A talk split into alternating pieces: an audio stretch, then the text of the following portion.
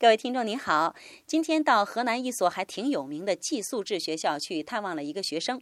见到学生之后啊，被他一句出现频率非常高的口头禅给震了一下。这句口头禅是“太心酸了”。后来我亲眼所见的一幕，着实使我陷入了深深的沉思中。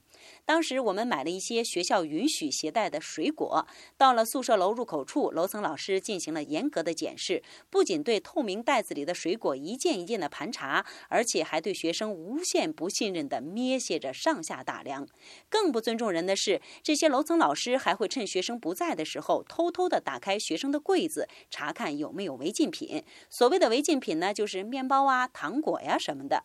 一个学校对学生没有起码的尊重和信任，难怪学生会说太心酸了。今天请大家回复“教育”两个字，教育，给您看一篇文章。